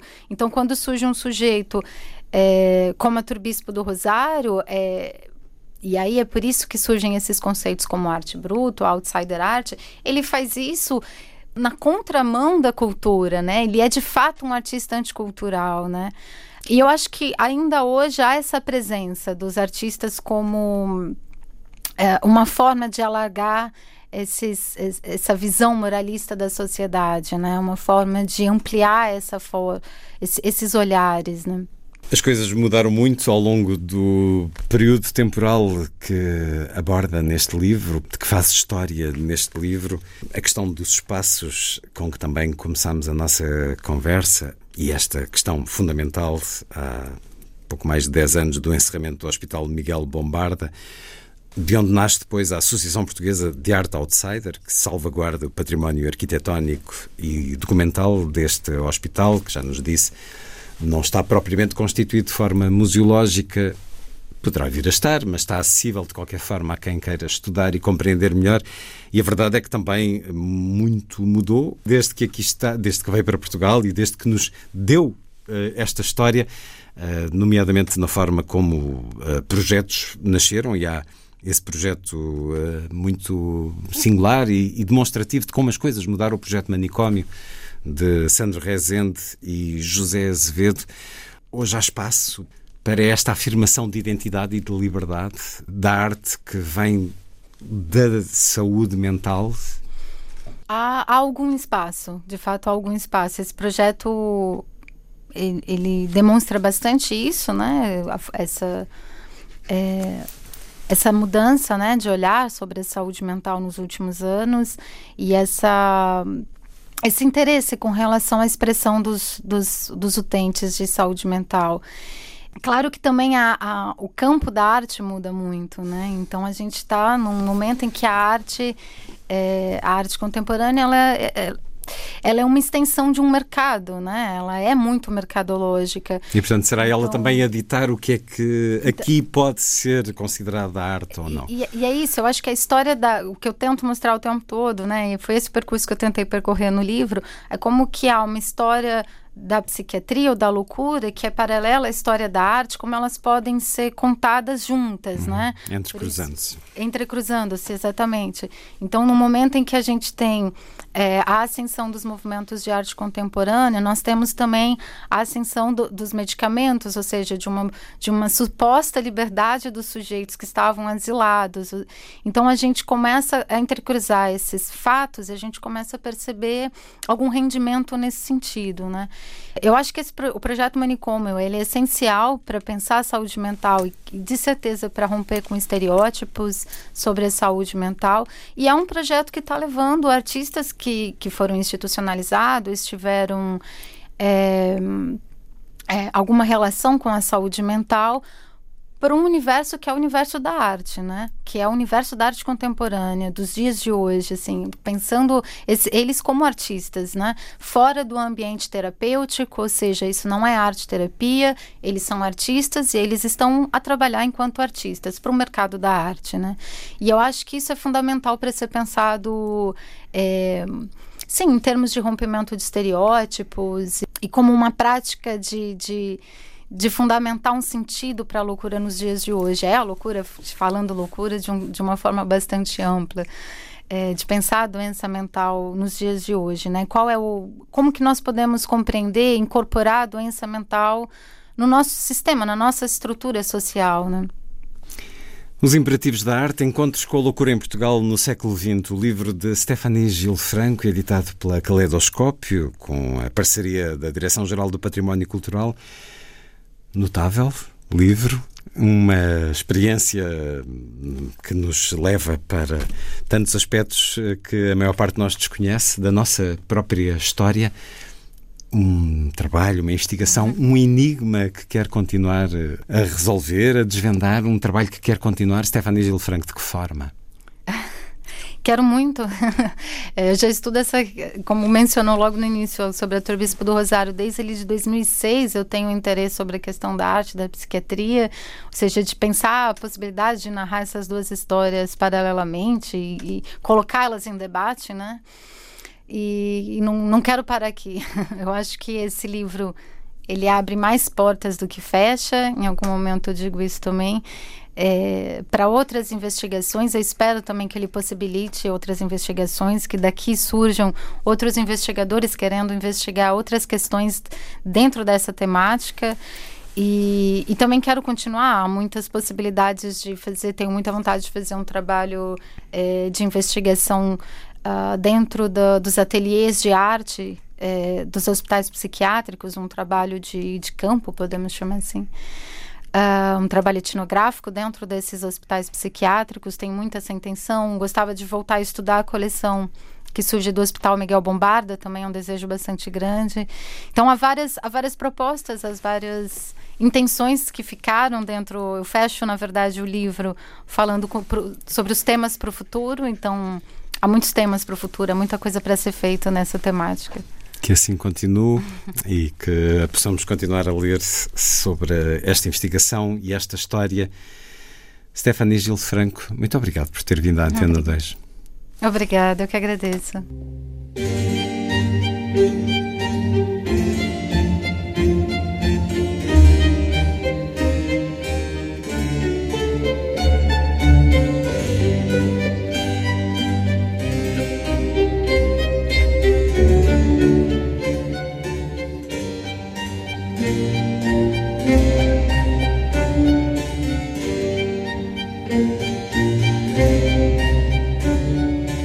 A força das coisas.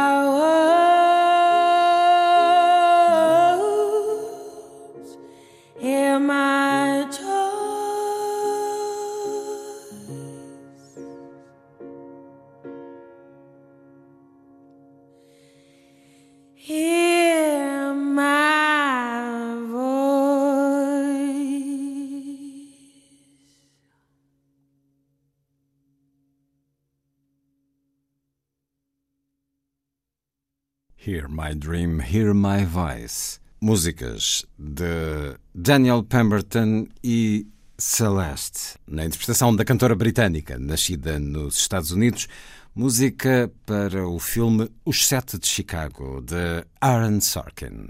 A seguir, um dos grandes momentos de confronto entre os médicos da mente e os loucos das artes. 1915, José de Almada Negreiros, poeta de Orfeu, futurista, na resposta à feroz crítica do médico e escritor Júlio Dantas aos jovens vanguardistas, um texto demolidor gravado pelo poeta e artista 50 anos mais tarde. No dia 15 de agosto de 1965, a Casa dos Galos teve a honra de receber Mestre Almada Negreiros, Sara Afonso e seu filho arquiteto Almada Negreiros, além dos nossos queridos amigos Valadas Preto. Mestre Almada Negreiros tinha assistido ao pedido que lhe tínhamos feito para que lesse o seu célebre manifesto anti-Dantas, seguindo-se depois algumas palavras e comentários sobre essa época do tempo de Orfeu. Manifesto antidantas e por extenso, por José de Almada Negreiros, poeta de Orfeu, futurista e tudo. Todos os meus livros devem ser lidos pelo menos duas vezes para os muito inteligentes e daqui para baixo é sempre a dobrar. Basta, pum, basta. Uma geração que consente deixar-se representar por um Dantas é uma geração que nunca o foi. É um coio de indigentes, de indignos e de cegos. É uma resma de charlatães e de vendidos e só pode parir abaixo de zero. Abaixo a geração. Morra o Dantas, morra. Pim! Uma geração com Dantas a cavalo é um burro impotente. Uma geração com Dantas à proa é uma canoa em seco. O Dantas é um cigano. O Dantas é meio cigano. O Dantas saberá gramática, saberá sintaxe, saberá medicina, saberá fazer ceias para cardeais, saberá tudo menos escrever, que é a única coisa que ele faz. O Dantas pesca tanto de poesia que até faz sonetos com ligas de duquesas. O Dantas é um habilidoso. O Dantas veste-se mal. O Dantas usa cerolas de malha. O Dantas especula e inocula os concubinos. O Dantas é Dantas. O Dantas é Júlio. Morra Dantas, morra, pim. O Dantas fez uma sora Mariana que tanto podia ser como a sora Inês, ou a Inês de Castro, ou a Leonor Teles, ou o Mestre Davis, ou a Dona Constança, ou a Nau Catrineta, ou a Maria Rapaz.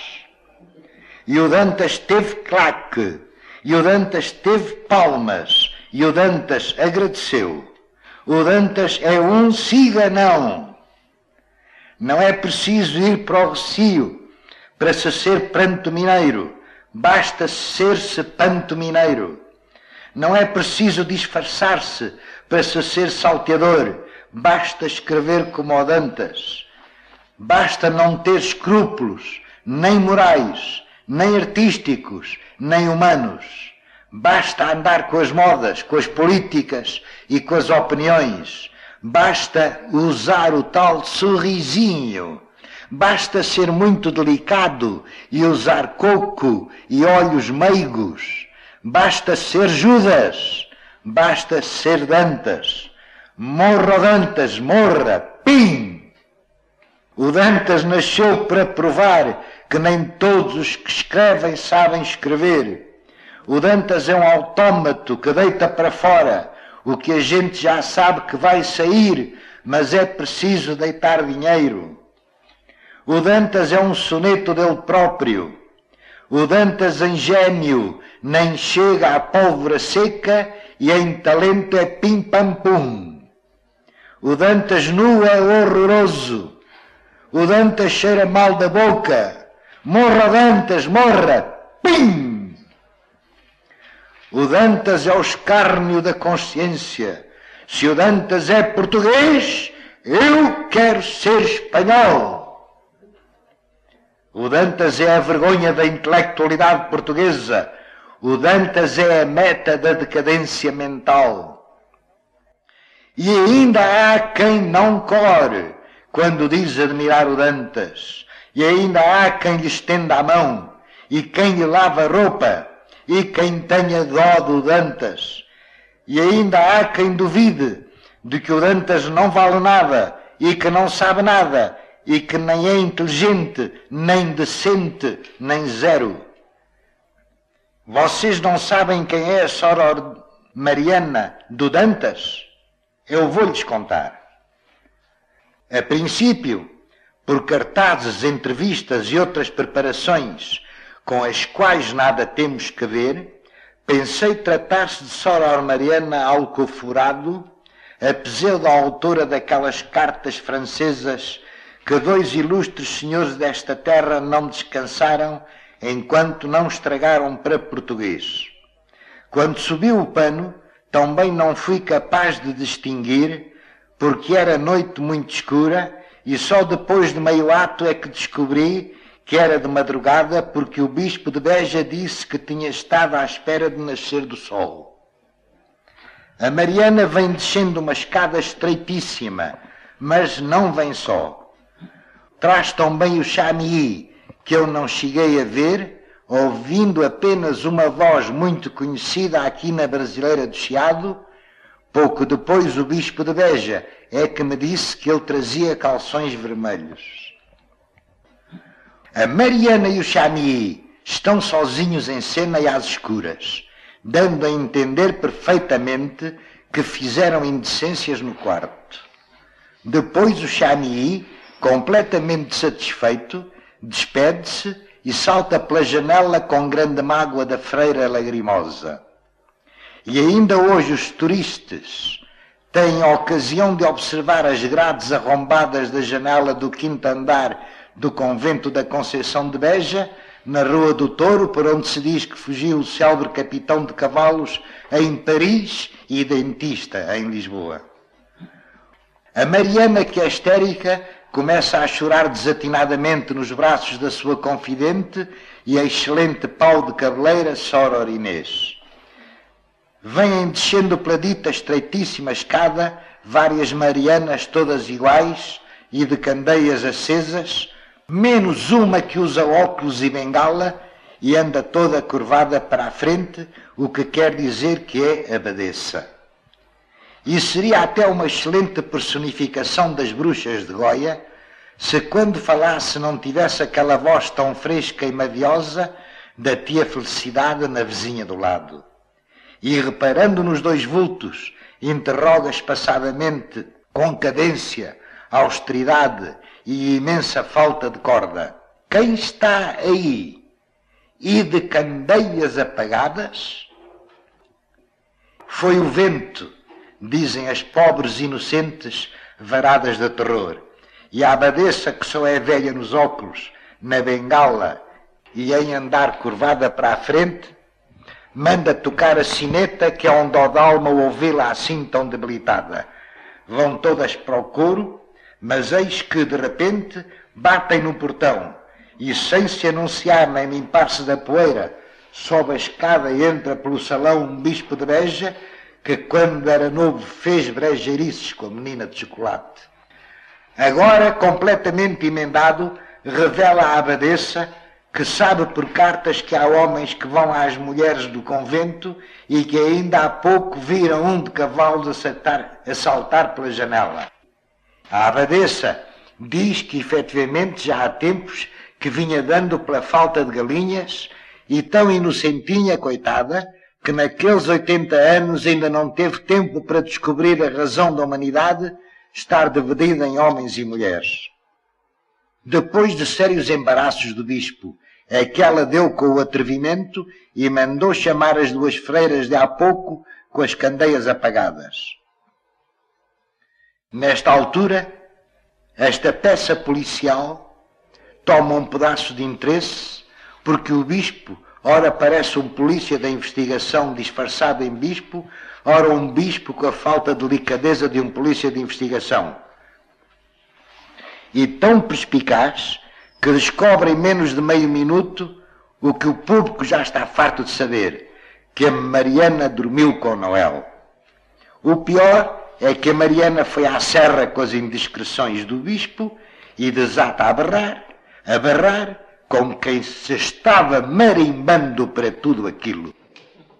Esteve mesmo muito perto de se estrear com um par de mulos na croa do bispo, no que se mostrou de um atrevimento, de uma insolência e de uma decisão refelona que excedeu todas as expectativas.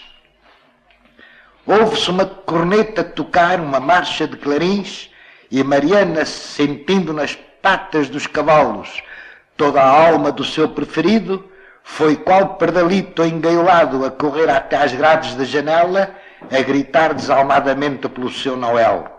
Grita, assobia e rodopia e pia, e rasga-se e magoa-se e cai de costas com um acidente do que já previamente tinha avisado o público, e o pano também cai, e o espectador também cai da paciência abaixo e desata numa destas pateadas tão enormes e tão monumentais que todos os jornais de Lisboa no dia seguinte foram unânimes naquele êxito teatral do Dantas.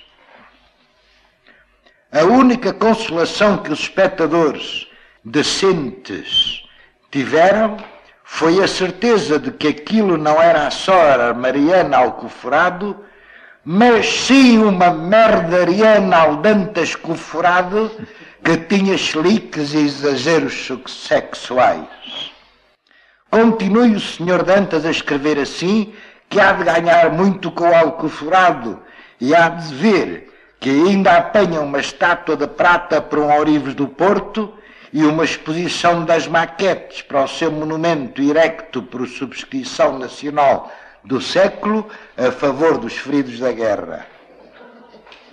E a Praça de Camões mudada em Praça do Doutor Júlio Dantas e com festas da cidade pelos aniversários e sabonetes em conta Júlio Dantas e pasta Dantas para os dentes e graxa Dantas para as botas e niveína Dantas e comprimidos Dantas, e autoclismos Dantas e Dantas, Dantas, Dantas, Dantas, e limonadas Dantas Magnésia. E fique sabendo, Dantas, que se um dia houver justiça em Portugal, todo o mundo saberá que o autor dos Lusíadas é o Dantas, que num rasgo memorável de modéstia só consentiu a glória do seu pseudónimo Camões.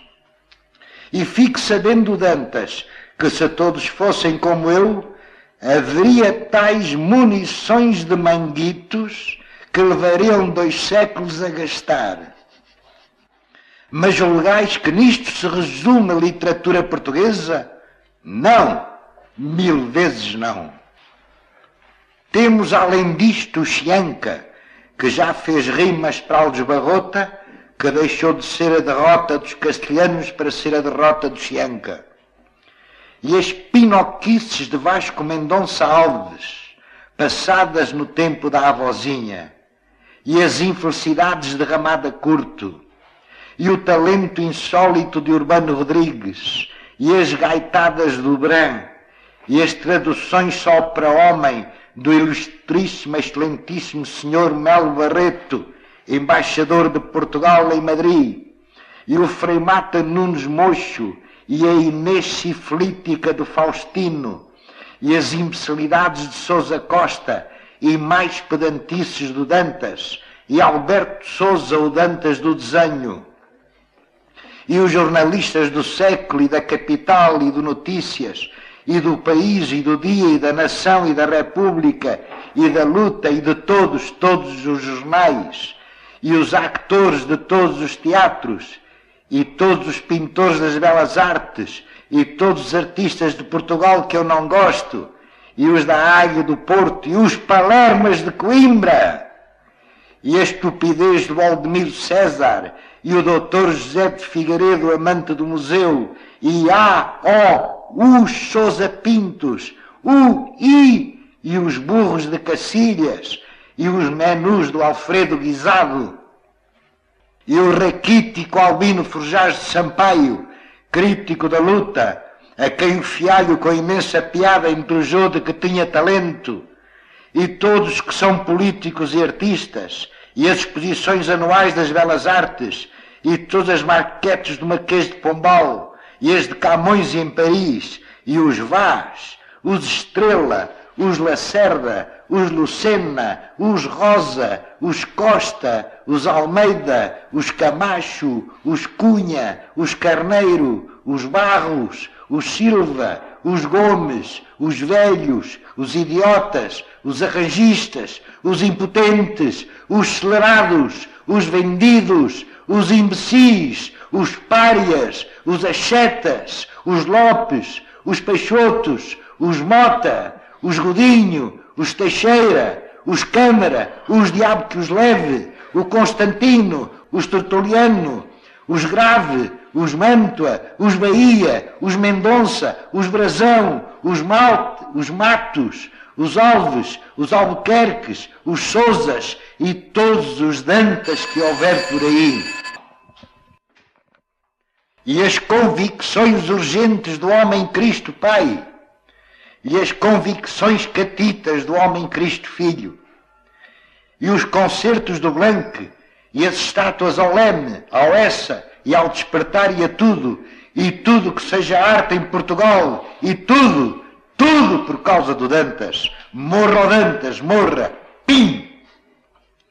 Portugal que com todos estes senhores conseguiu a classificação do país mais atrasado da Europa e de todo o mundo, o país mais selvagem de todas as Áfricas, o exílio dos degradados e dos indiferentes, a África reclusa dos europeus, o entulho das desvantagens e dos sobejos. Portugal inteiro há de abrir os olhos um dia, se é que a sua cegueira não é incurável, e então gritará comigo a meu lado a necessidade que Portugal tem de ser qualquer coisa de aciado. Morra Dantas, morra, pim! José de Almada Negreiros, poeta de Orfeu, futurista e tudo. O Manifesto Antidantas. José de Almada Negreiros, na resposta às críticas ferozes do médico e escritor Júlio Dantas, lido 50 anos depois de ter sido apresentado, 1915, aqui a gravação de 1965.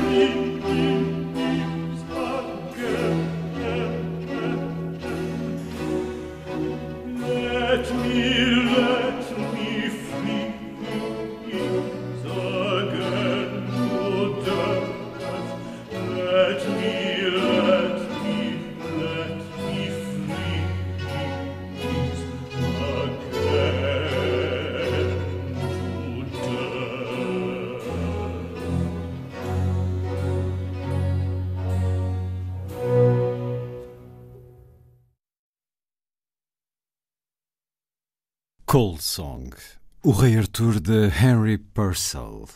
Interpretações do contratenor Alfred Deller e do grupamento The King's Music. A seguir, Lilliput é o pequeno grande mundo dos livros para os mais novos, percorrido semanalmente neste programa por Sandy Gageiro. Diz Lilliput. Lilliput, Lilliput. Lilliput. Lilliput. Lilliput. Lilliput. Não é por acaso a escolha do livro de hoje. Esta semana tem sido tão fértil em episódios tristes e difíceis. O regresso dos ataques a Gaza e Israel, a profunda crise económica na Colômbia, com manifestações diárias, e a crise migratória em Ceuta, cujas imagens não vão sair tão depressa da cabeça. Desde o bebê salvo pelo militar até ao migrante senegalês que, em desespero, abraça a enfermeira da Cruz Vermelha. O livro chama-se Migrantes. Sem palavras, narra com imagens muito fortes a viagem de um grupo de animais que deixa para trás uma floresta em decadência. Isa Watanabe, autora e ilustradora nascida no Peru, inspirou-se em histórias de migrantes que a marcaram. Eh, Deixou-me muito comovida. São histórias que nos tocam. O que sinto é uma mudez, entende? Parece que nos deixam sem palavras, deixam-nos caídos, cabisbaixos. Uma das que me recordo melhor de um imigrante que conheci é sobre a sua chegada a Barcelona. Chega a Barcelona depois de uma viagem extenuante, cheia de dor, de morte. Depois contou-me que se sentiu mais sozinho nos primeiros meses na cidade do que nas três semanas que passou no deserto do Saara. As três semanas que passou no deserto do Saara. As ilustrações transportam o leitor para cenas de rotina em campos de refugiados ou imagens que são vistas regularmente nos média, sem uma única palavra. Um livro que leva as crianças a fazerem perguntas e a criar interpretações diferentes, explica a escritora à Festa Literária Internacional Viva Livro, Literatura como Acolhimento. Estas histórias, e, te, e dices, é impossível que eu Estas histórias. É impossível que as conte de uma forma feliz. É impossível. Não há forma. Apesar de ter muito cuidado, conto histórias tristes às crianças. Custa muito. É difícil para os editores, para os professores, para os mediadores. Neste caso, acho que este livro cria diálogos com as crianças. Tem sido tão importante, tão gratificante. É inexplicável importante, tan gratificante, é inexplicável. Migrantes chega às livrarias portuguesas pela mão da Orfeu Mini.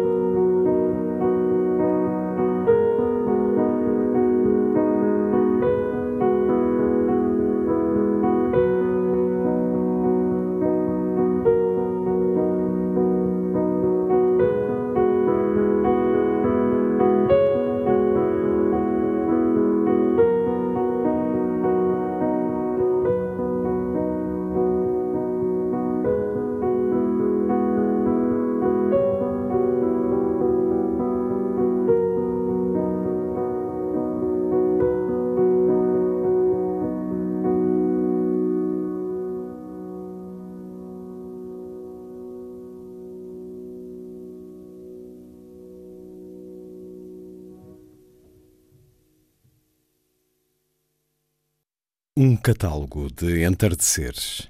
A música de Max Richter. A terminar, a força das coisas. Assim, obrigado por estar com a rádio. Bom dia, bom fim de semana.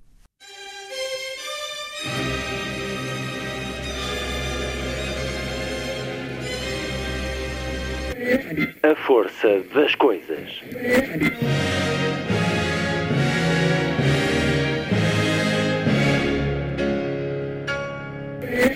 Welcome to the 109th last night of the proms.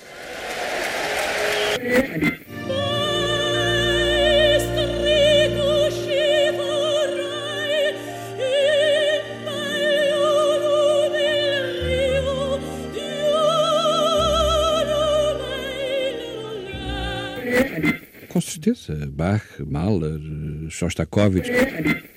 Programa de Luís Caetano.